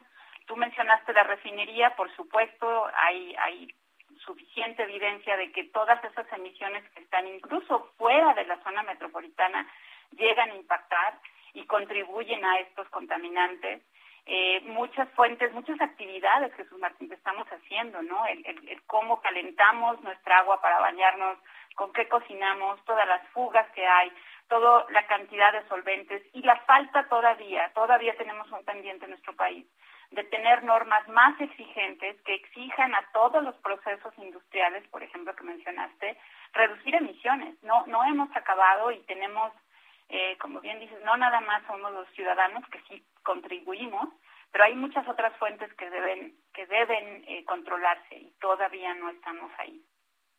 Sí, y, la verdad es que es un asunto que tiene que abordarse cuanto cuanto más temprano sea mejor. Ahora, medidas como la aplicada durante las primeras horas del día de hoy. El hoy no circula, el doble hoy no circula. Medida que se aplica desde los 90, ya, ya va para 30 años que se aplica una medida como esta. ¿Verdaderamente sirven el, restringir la, la, circulación de los vehículos? Digo, a lo mejor puede servir para eh, quitar saturación a las calles, pero ¿realmente es algo que funcione para disminuir índices de contaminación, doctora Beatriz Cárdenas? Eh, lo que, que en, casos como este, que ya tienes una condición de, una condición mala, que no vas a tener dispersión, muy probablemente no. Ayer se pensaba que hoy íbamos a tener una dispersión muy mala como la de ayer, ¿no? Hoy hubo una mejor dispersión, pero lo que se trata de hacer con estas medidas es reducir eh, en alguna manera esa emisión de contaminantes que exacerbaría ya las malas condiciones. De nuevo, en la zona metropolitana sin duda los vehículos sí contribuyen. No es la única medida, como bien dices. De hecho, es lo único que se anuncia, pero las, el programa de contingencias incluye varias medidas que aplican a autoridades locales, que aplican a industrias dentro de la zona y que, pues bueno, sería muy bueno saber qué tanto, qué tanto se están aplicando esas medidas, porque no es suficiente. Yo lo que digo es que no es suficiente los vehículos que tenemos, Jesús Martín, todavía, incluso los nuevos, son de una tecnología que no nos asegura una baja emisión de contaminantes. Estamos usando tecnología eh, equivalente a lo que usaban en, en, en, Estados Unidos, en Europa hace 10, 15 años. Todavía nuestros vehículos nuevos no tienen, no cumplen con el máximo de emisiones. Nuestros convertidores catalíticos no son tan eficientes como lo son en el hemisferio norte. Y eso lo podemos ver con, con, con, con tecnologías que están en otros en otras este, ciudades, incluso donde WRI tiene, tiene trabajo. Es decir, tenemos un gran pendiente todavía en tecnología automotriz, aunque, aunque no parezca, mucho todavía, y particularmente en vehículos privados o vehículos de pasajeros. Y definitivamente hacer otras medidas no son suficientes. Y lo, hay estudios que han mostrado haciendo modelación qué pasaría si aplico todas las medidas, bueno, para realmente llegar a un nivel de, de, de que bajaran los niveles ante condiciones difíciles, tendrían que aplicarse medidas de contingencia fase 2. Y eso, eh, pues, habría que ver cuándo, cuándo se va a hacer. Es decir, no basta hacerlas en condiciones extraordinarias como en estas, que es para proteger la salud, pero, pero lo tenemos que hacer de aquí en adelante. Como bien dices, ya no hay que esperar. Son medidas que repercutirían, bueno, tendrían beneficios importantísimos en la salud de la población, no nada más en la población vulnerable, sino en todos en toda la población. Y, bueno, tener en cuenta que ahora todas las personas que han tenido, eh, que, sufrieron alguna infección por COVID y terminaron con secuelas respiratorias, pues ya pasan a ser parte de esa población susceptible, perdón, vulnerable, que ante un evento como este, pues pueden exacerbar eh, las condiciones ya de salud eh, precarias. Bien, pues doctora Beatriz Cárdenas, yo quiero agradecerle mucho el que haya participado en nuestro programa de noticias. Estos planteamientos finalmente ayudan y motivan a la clase política y sobre todo a la legislativa, pues abordarlos, ¿no? Y, sobre todo, sí, yo, yo, subrayo este asunto de la importancia de ir avanzando en la tecnología, en los motores de combustión y los híbridos para disminuir de manera significativa los contaminantes y entrarle también al tema de la industria y del transporte de carga, al menos en el Valle de México. Eso es lo que principalmente está contaminando. Le agradezco mucho, doctora Cárdenas. Que tenga usted muy buenas noches. Muchas gracias, y a cuidarse todos. Gracias. A cuidarnos todos, claro que sí. Es qué tema ha abordado la doctora Cárdenas. Mencionó los convertidores catalíticos. Pregunta, para las personas que tienen autos de más de cinco años, ¿ya le cambió el convertidor catalítico? Tienen vida limitada. Y, y bueno, pues esto es lo que de alguna manera nos hace pensar que tenemos obsolescencia en el parque vehicular. Bueno, antes de ir a los anuncios, México le metió un gol a El Salvador, 1-0, hace, hace unos instantes. Voy a los anuncios y regreso con más noticias. Escuchas a Jesús Martín Mendoza con las noticias de la tarde por Heraldo Radio, una estación de Heraldo Media Group. Escucha las noticias de la tarde con Jesús Martín Mendoza. Regresamos.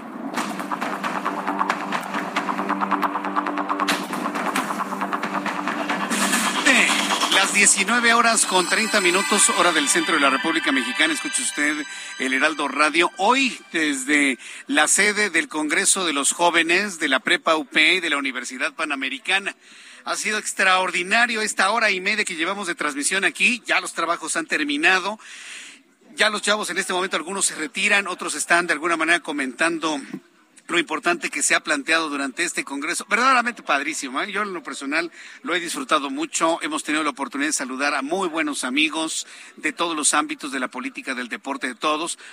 algunos se han acercado, otros no quisieron acercarse, pues allá ellos evidentemente, pero la gran mayoría han estado en este, en este estudio. Hace unos minutos eh, platicábamos con algunas de las muchachas de la Prepa UP que estaban muy contentas ahí platicando sus experiencias con todas las conferencias que han escuchado. La verdad, muy bueno extraordinario. Y estamos disfrutando de una brisa. Sí sopló el viento en la Ciudad de México. ¿eh? Si alguien tenía duda, no, sí está soplando el viento. Y platicaba con Giovanna hace unos instantes, que usted la conoce, la puede ver aquí en la transmisión de YouTube de, eh, del Heraldo, de Jesús Martín MX, que pues se siente como una brisa capulqueña, ¿no? Porque es un calor y el viento que está soplando, la verdad es rico, fresco a esta hora ya de la noche. Cuando son las 7.31, para que llegue a tiempo a su trabajo. Ya le adelantaba en nuestro resumen de noticias al inicio que va a cerrar toda la zona del Teposteco. Recuerde cuando usted va a Tepoztlán, en la avenida principal hasta el fondo empieza la subida para llegar a la zona arqueológica del Teposteco. Entiendo que todos estos accesos a esta montaña, hay que decirlo, de una gran tradición, una montaña mágica, un pueblo mágico, quedará cerrado por años con el objetivo de recuperar la reserva ecológica que se quemó en esta y en años anteriores. Para hablar sobre ello, tengo en la línea telefónica David Alanís, secretario de Gestión y Operatividad del municipio de Tepoztlán en el estado de Morelos.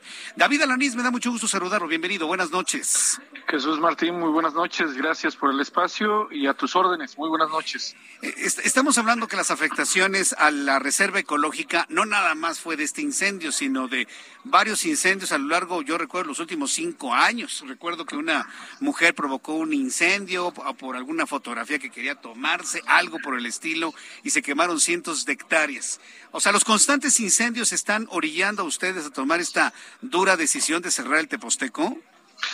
Mira, debo decirte que el, Teposteco es un parque nacional protegido específicamente por la Comisión Nacional de Áreas Naturales Protegidas y de la Profepa. No obstante, nosotros como municipio no podemos ser omisos frente a, a este, esta riqueza forestal que nos ha dado la naturaleza y que a final de cuentas, al ser nosotros habitantes de esta zona, pues somos los primeros responsables de su conservación, de su preservación y de su cuidado.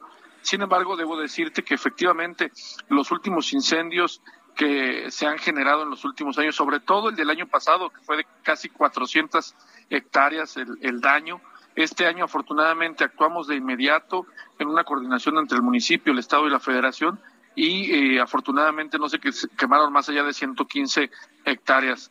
Eh, sin embargo, debo decirte que a partir de justamente un día antes de que se suscitara el incendio de la semana pasada, se había emitido una veda para los cerros, es decir, eh, prohibida, se había determinado con las comunidades, con las brigadas de guardabosques, con las brigadas eh, que trabajan en, en la zona, de cerrar, se había tomado la decisión de cerrar el acceso a los cerros porque en esta temporada de estiaje hay mucho material de follaje.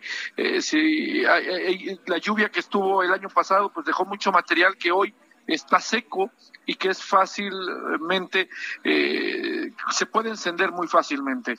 Entonces, eh, ante esto lo que se determinó es cerrar el acceso, no los cinco años, ese sería lo deseado. Lo deseado sería cinco años porque necesitamos una recuperación del Teposteco. El cierre ahorita es temporal, de, de manera indefinida, hasta en tanto lleguen las lluvias porque mm. mientras sigamos en este estado de estiaje, en esta, en esta temporada de estiaje, el riesgo de otro incendio como el de la semana pasada es latente, es constante y es alarmante, Jesús Martín. E, entonces, ¿cómo entender este anuncio de que el Teposteco estaría cerrado hasta el año 2028 al menos? ¿No, podríamos establecer una fecha como tal entonces? Eh, no, no, no. Eh, te, comento, te, recuerdo que hace un momento decía que este es un área específicamente bajo el resguardo de la federación. Es un parque, por decreto, es un parque nacional y quien en todo caso tendría la facultad de determinar alguna acción en ese sentido sería el gobierno federal.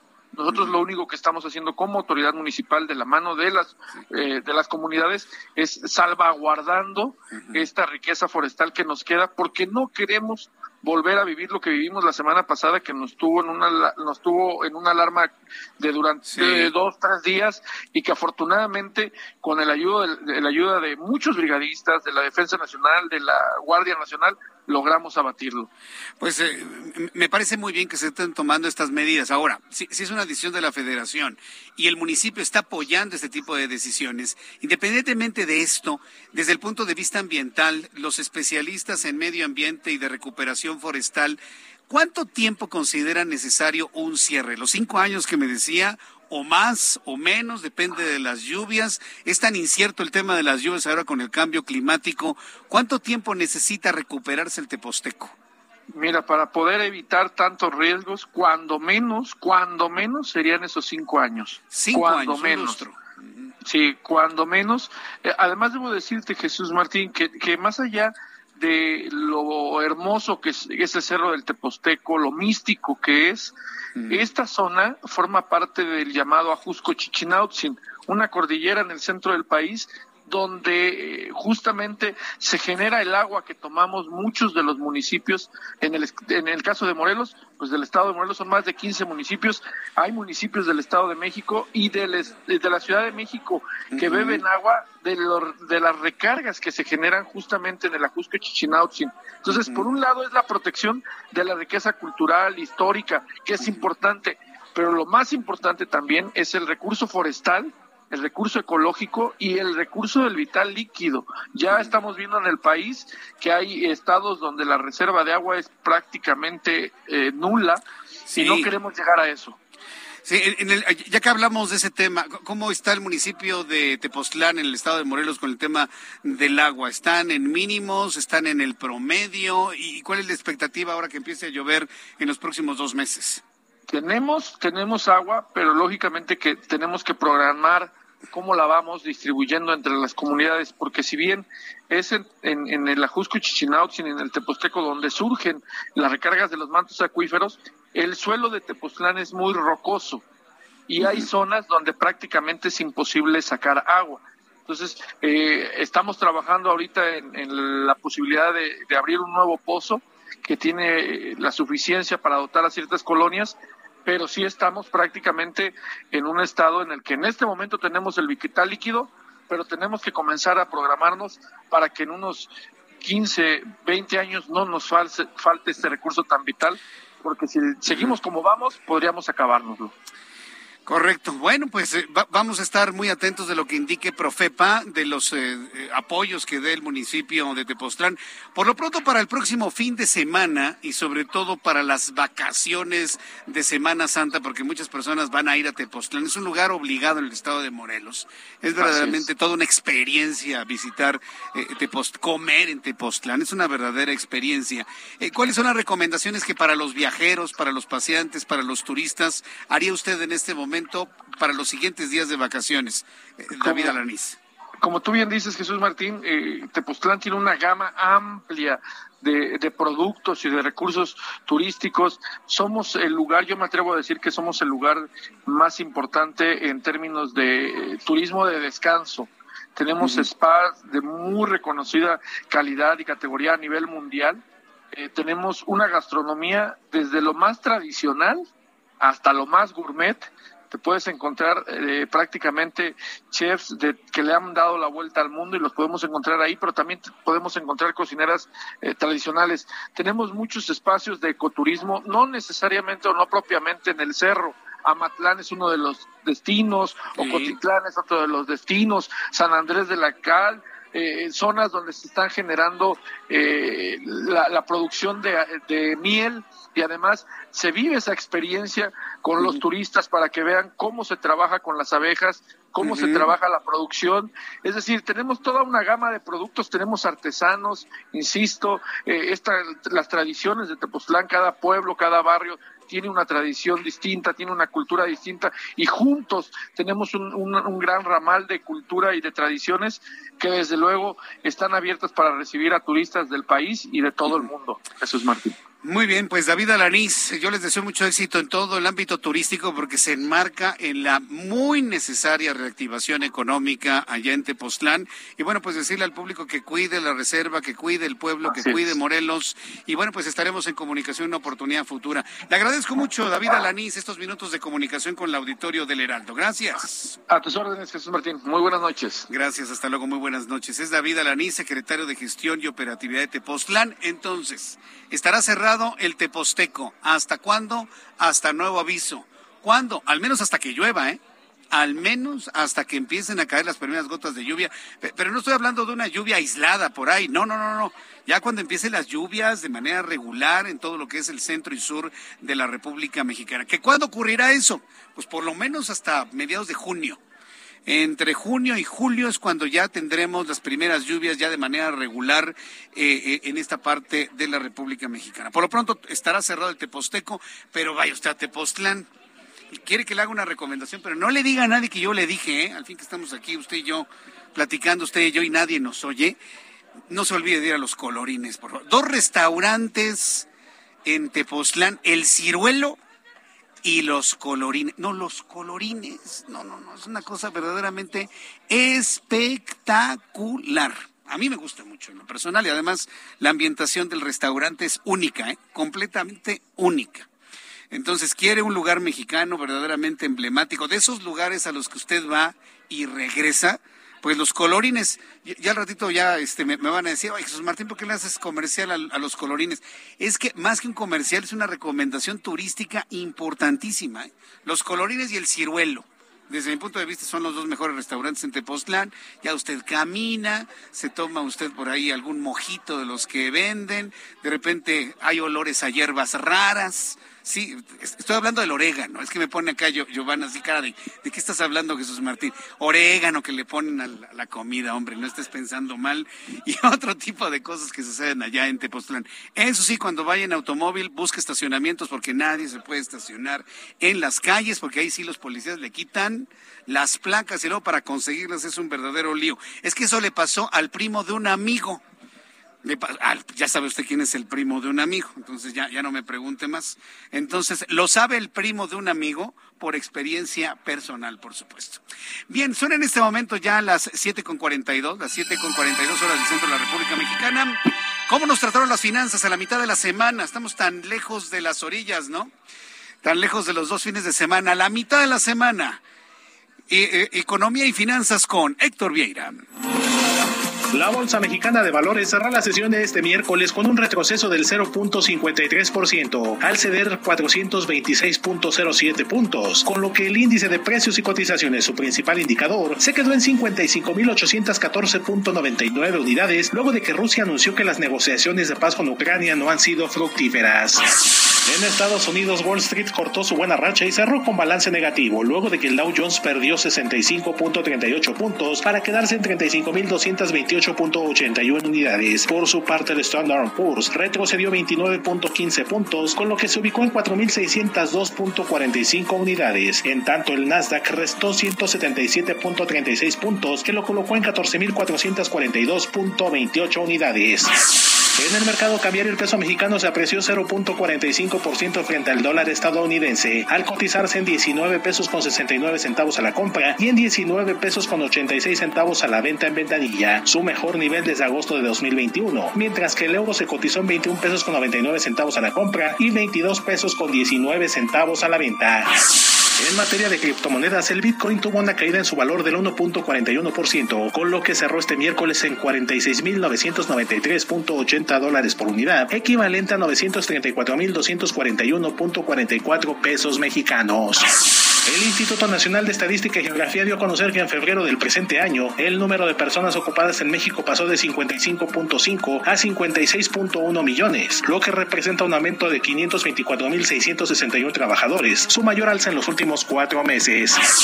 La Secretaría de Hacienda anunció que en el primer bimestre del año, es decir, entre enero y febrero, ingresaron al país 144.881.4 millones de pesos por concepto de ingresos petroleros, 48.308 millones menos de lo programado para este periodo, debido a una menor producción de crudo y ventas internas menores a lo estimado. El Consejo de Estabilidad del Sistema Financiero reconoció que a pesar de la recuperación de la actividad económica tras la pandemia, persiste el riesgo de una debilidad mayor en el consumo e inversión internos, lo que se suma al conflicto geopolítico entre Rusia y Ucrania y un mayor endurecimiento de las condiciones financieras globales. Este miércoles, Citigroup anunció la venta de su negocio de banca minorista en India, que incluye tarjetas de crédito, banca minorista, gestión de patrimonio, así como préstamos de consumo. Esto a la firma local Axis Bank, en una operación por 1.600 millones de dólares, lo que se suma al anuncio en enero pasado de la venta de su filial en México, Banamex. Informó para las noticias de la tarde Héctor Vieira. Muchas gracias, Héctor Vieira, por la información de economía y finanzas. Bueno, pues ahí tiene usted los indicadores. Afortunadamente todo parece estar en tranquilidad. ¿Sabe qué es lo que ha dado tranquilidad a los mercados internacionales? Los acercamientos entre Rusia y Ucrania. Este acercamiento entre Rusia y Ucrania y un posible encuentro Putin-Zelensky y la disminución de las acciones militares, que no un alto al fuego, ¿eh? Que ha prometido Rusia en la ciudad de Kiev. Eso ha generado una confianza suficiente para que los mercados afortunadamente se encuentren tranquilos y estables el día de hoy. Bien, como todos los miércoles, me da mucho gusto saludar a Mariano Riva Palacio con Bienestar H. Mi querido Mariano, qué gusto saludarte. Hoy acá estamos en la sede del Congreso de los Jóvenes de la Prepa UP y de la Universidad Panamericana. Mi querido Mariano, bienvenido, muy buenas noches. Y qué bueno que estás con jóvenes, Jesús Martín Mendoza. Muy buenas noches a ti, a todo el auditorio, porque tengo datos muy alarmantes que tienen que ver con los jóvenes y que tienen que poner mucha atención los padres de familia y los maestros, Jesús Martín. Esta ocasión vamos a hablar de una tendencia que por desgracia aumentó durante la pandemia en nuestro país. Se trata del cutting, que es una práctica que se presenta principalmente en adolescentes, aunque cada vez más frecuente en niñas y niños de primaria.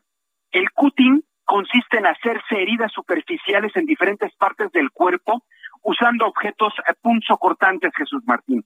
En México lo realizan principalmente niñas y jóvenes de entre 10 y 20 años con francas tendencias depresivas y derivados de una muy baja autoestima.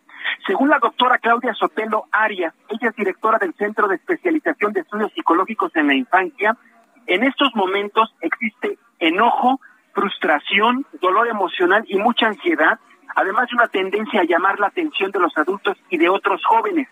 Y en ocasiones va acompañado de otro tipo de trastornos como la bulimia o la anorexia y puede ser consecuencia del bullying, incluso de abuso sexual. Hay datos muy interesantes, Jesús, pero al mismo tiempo preocupantes de la clínica del Centro de Especialización de Estudios Psicológicos de la Infancia, que revelan que este fenómeno del cutting se presenta con mayor frecuencia en niñas en mujeres que en hombres. Son jovencitas que viven y padecen escenarios de violencia en sus hogares, se sienten ignoradas y rechazadas, por lo que para socavar el dolor, Jesús, el dolor emocional que es intenso, comienzan desgraciadamente a cortarse alguna parte de la piel. Con el tiempo esta práctica se vuelve adictiva. Dice la especialista, hay dolor, pero hay un poco de placer en un mundo que les entrega mucha frustración es lo que piensa la mayoría de las chicas que se practican el cutting. La especialista nos explicó, Jesús, también que el cutting tuvo un repunte durante los dos años que llevamos de pandemia. Esto ocurre por el hacinamiento, ocurre por el hacinamiento y porque muchos niños y jóvenes padecieron ambientes de hostilidad y agresión. ¿Dónde se cortan? Eh, eh, generalmente se cortan en las manos, en las muñecas, en los brazos, en las piernas y en el vientre. Además, se ha notado que muchos jóvenes comparten fotografías en las redes sociales mostrando sus heridas, Jesús, lo que hace viral su práctica. Entonces, aquí, para terminar, atención papás, atención maestros, deben tener una mayor observación continua con el fin de detectar esta práctica que atenta contra la vida de los jóvenes. Los especialistas concluyen que el problema, con certeza, está en la dinámica familiar. Por eso sugieren que al detectar el primer indicio, acudir inmediatamente con psicólogos o psiquiatras para poner un alto definitivo a esta práctica. Jesús Martín, alerta a la población, aumentó el caso de cutting en nuestro país debido a la pandemia. A ver, pero ¿qué es lo que tendrían que hacer los papás? O sea, un papá que tiene hijos jóvenes, adolescentes, que han detectado depresión, le tiene que decir, a ver, enséñame esos brazos, enséñame tus piernas. Eh, ¿Cómo hacer esto, no? Sobre todo cuando el adolescente ya está en un punto en el que protege más su intimidad. ¿Cómo, cómo, se hace eso, Mariano? Fíjate que es, es una pregunta muy interesante, Jesús, porque generalmente tú lo comentas, los jóvenes, los niños protegen demasiado su, su intimidad y difícilmente le muestran algo al, al, padre de familia. Lo que sí es importante es que si captan inmediatamente que se aíslan, que están muy tristes, que no comen, que se deprimen con mayor facilidad, que ya no les emociona lo que anteriormente les emocionaba, convencerlos de que tienen que acudir con un especialista, un profesional que los va a ayudar. Y quizá ya sea el profesional que cuando entre en terapia profunda con el joven, quizá ya también ayuda a detectar si está cayendo en esto del cutting. Digo, es obvio que si se cortan en los brazos, probablemente uno lo note, ¿no? Sí, si se corta a lo mejor en la espalda, en el vientre, quizás sea un poco más difícil notarlo porque traen el suéter o la playera.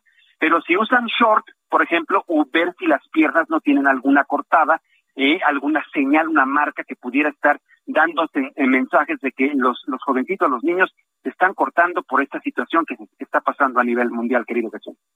Qué doloroso eso y sobre todo el infierno que un chavo puede estar viviendo ante esa situación. Hay que ayudarlos. Mariano, danos por favor tus redes sociales para que el público que de alguna manera quiera ampliar este tema, estar en contacto contigo, seguirte, lo pueda hacer. Tus redes sociales, Mariano, por favor. Gracias, Jesús. Twitter, arroba JM Riva Palacio, Facebook, Mariano Riva Palacio Yáñez. Yo eh, contesto en la medida de lo posible cualquier inquietud, cualquier pregunta que tenga la gente al, al respecto de este tema y otros más, querido Jesús Martín. Correcto, Mariano. Me da mucho gusto saludarte. Nos escuchamos el próximo miércoles, Mariano. Un abrazo. Hasta luego, Jesús Martín. Buenas noches a todos. Buenas noches, que te vaya muy bien. Mariano Riva Palacio con toda la información de Bienestar H aquí en el Heraldo Radio. Antes de despedirnos, quiero informar que la selección mexicana va ganando 2-0 al seleccionado del Salvador. Un gol de Raúl Jiménez en penal pues ya tiene pues en una delantera que yo en lo personal no creía a la selección mexicana de fútbol. Sí, no me vea feo. Yo pensé que la selección de México iba a perder 2-1 así de plano, ¿no? Porque hay que decirlo con toda claridad, luego se confían, luego se andan ahí cuidando las medias de una manera verdaderamente impresionante, pero bueno, como nos decía Roberto San Germán, pues ya prácticamente ya con esto hacia las ocho, nueve de la noche, a las nueve de la noche podemos informar que ya México estaría totalmente calificado para el Mundial de Fútbol de Qatar 2022. En la recta final de nuestro programa del día de hoy, bueno, pues informarle lo siguiente, hemos estado muy atentos de la propuesta del presidente de la República, Andrés Manuel López Obrador, sobre la reforma electoral. Hoy planteó, hoy por segundo día consecutivo, siguió insistiendo, pues en pretextos para desaparecer al INE. Por favor, digo, yo, no voy a prestar a, estar diciendo verdades a medias. Lo que quiere López Obrador es desaparecer al INE y que las elecciones las haga el gobierno. Punto. Y me vendrán a decir, no, no es cierto, Jesús Martín. Quiere consejeros del pueblo. Mangos, ¿qué? Quieren poner, evidentemente, consejeros a modo del Movimiento de Regeneración Nacional a través de, es que los va a elegir el pueblo y usted y yo ya sabemos finalmente quién es el pueblo. El presidente mexicano informó que la propuesta de reforma electoral planea federalizar los procesos electorales, así como reducir el presupuesto que recibe el INE y de los partidos políticos. ¿Sabe lo que quiere eliminar? Los, eh, los institutos estatales electorales. Sí, entonces vamos a escuchar lo que dijo López Obrador sobre esto. Eh, vamos a enviar una iniciativa de reforma eh, a la Constitución para que ya no haya eh, jueces con actitudes tendenciosas en lo electoral, que no haya consejeros, que no haya eh, magistrados, que no tengan vocación democrática.